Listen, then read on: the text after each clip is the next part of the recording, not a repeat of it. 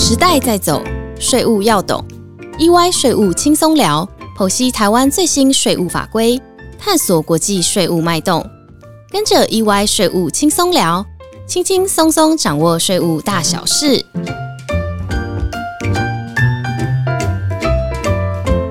嗨，大家好，欢迎来到 EY 税务轻松聊，我是安永联合会计师事务所税务服务部副营长沈碧琴 Ann。大家好，我是税务服务部经理周玉婷 Candy。在先前几集的节目当中，我们分享过一些关于企业进行并购或组织架构调整的相关议题。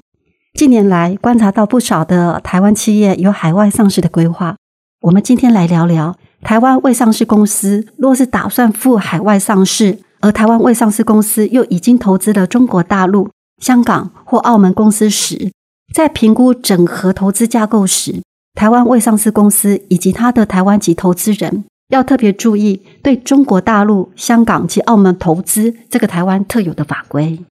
And 除了你所说的海外上市趋势外，我也观察到近年来随着国际政经形势的变动，企业全球布局的安排，台湾企业尤其是上市贵公司也越来越多到海外收购公司的国际并购案。台湾企业在进行国际收购公司时，若被收购公司有对中国、香港或澳门三地的投资。也需要特别注意台湾特有对中国大陆、香港及澳门投资的法规，以免误踩了雷区，因违法而面对法则。另外，若有投资这三个地区以外的国家，也要注意对外投资的法令。Kitty，今天就让我们一起跟听众分享一下台湾企业或台湾的投资人如何判断是否应该要依台湾特有的对中国大陆投资的法规，向经济部投资审议委员会申报，以及。若有需要申报的时候，应该如何正确申报？首先，那我们用一个案例来帮助听众以听故事的方式了解法规。故事的开始是一家台湾的 A 公司，它是由多位的台湾籍的投资人，多位具有台湾籍及美国籍的双重国籍的投资人共同投资。经过几年的一个经营后，台湾 A 公司看上一家由多位美国籍投资人合资的美国 B 公司。因为美国 B 公司已透过他转投资的香港 C 公司在香港拥有的市场，以及他所转投资的中国 D 公司在中国拥有了成熟的生产基地，两家公司认为对彼此都具有策略性的一个价值，有助于公司未来的发展和扩张。所以，台湾的 A 公司决定投资美国 B 公司喽。童话故事典型的结局都是从此王子与公主就过着幸福快乐的日子。但在这个案例里，台湾 A 公司在投资美国 B 公司前，应该有些台湾法律程序要进行，才能让日后在台湾法律的遵循上安然无虞。只是台湾对外投资法规，除了对中国大陆、香港、澳门三个地区有所规定外，还有对这三个地区以外的国家投资规定。法令分为在大陆地区从事投资或技术合作许可办法，对香港、澳门投资或技术合作审核处理办法。以及公司国外投资处理办法。N 以刚刚那个案例，呃，又投资美国 B 公司、香港 C 公司及中国 D 公司，那投资人应该如何判断才能适用到正确的法令呢？这是一个很好的问题吼。其实判断方法它很简单，只要看资金它最后是停留在哪一层投资标的上。以刚刚的案例来说，台湾的 A 公司投资到第一层的美国 B 公司，再投资到第二层的香港 C 公司。然后再往下投资到第三层的中国 D 公司。如果台湾 A 公司的资金汇入美国 B 公司后，资金是停留在美国 B 公司运用，对台湾 A 公司来讲，这种状况即适用到公司国外投资处理办法的规定，申请投资前的核准，或者是投资后的一个报备。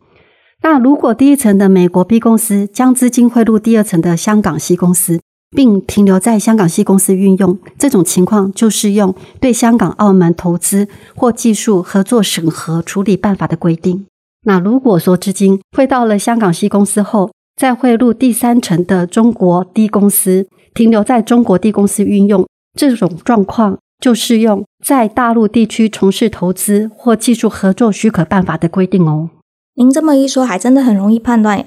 难怪我在某家美国上市公司的年报中看到了有关提醒投资人，之后若公司有对大陆地区从事投资或技术合作时，台湾籍的大股东需要留意向投审会申报对大陆投资的内容。那台湾人的身份应该如何认定呢？如果是双重国籍，是不是也需要申报？是的，依照现行《台湾地区与大陆地区人民关系条例》，也就是我们常说的《两岸人民关系条例》的一个规定，只要是有台湾籍的一个自然人、公司、行号或组织，对中国大陆投资时，依照法规应该要事先取得主管机关的一个核准，或者是事后报备。若没有依照法规规定去申请或申报，是有罚款的哦。最坏的情况是，经济部投资审议委员会可以要求投资人在特定期限内撤资的。对于台湾 A 公司具双重国籍的投资人，是否可以主张是美国籍而不进行申请或申报呢？这是我常被客户问及到的一个议题哦。我通常会跟客户分享，从法的一个精神来探讨，只要是具有台湾籍的一个身份。就要受《两岸人民关系条例》的一个管理，依法应该要事先申请或者是事后申报。所谓具有台湾籍身份，原则上只要有台湾户籍或国籍，都是《两岸人民关系条例》里所定义的一个台湾籍的一个身份。而且呢，实务在进行身份判断的时候，有时候还不能简单只看投资人的身份而已。例如，投资人本身在台湾虽然没有户籍，但依照国籍法的一个规定。若出生的时候，父亲或母亲为中华民国的国民，则该投资人也会被认定是属于中华民国国籍哦。在这里要特别提醒听众，所谓的台湾籍，在《两岸人民关系条例》中的规定有些小复杂，要审慎检视《台湾地区与大陆地区人民关系条例施行细则》第四条的规定哦。Kenty，你能跟听众分享一下对中国大陆投资时法令对于投资的定义吗？以及法令对于间接投资以及投资 F 股时符合哪些条件的自然人和法人，需要依照法规的规定负有申报或申请的一个义务吗？好啊，呃，首先我先来分享对中国大陆投资法规中对于投资的定义。所谓的投资行为，依现行法令包括下列四种方式，分别为：一、创设新公司或事业；二、对当地原有的公司或事业增资。三、取得当地现有公司或事业的股权，但不包括购买上市公司股票，以及四、设置或扩展分公司或事业。呃，至于除了直接投资外，对于间接投资及投资 F 股时，符合哪些条件的人负有申报责任呢？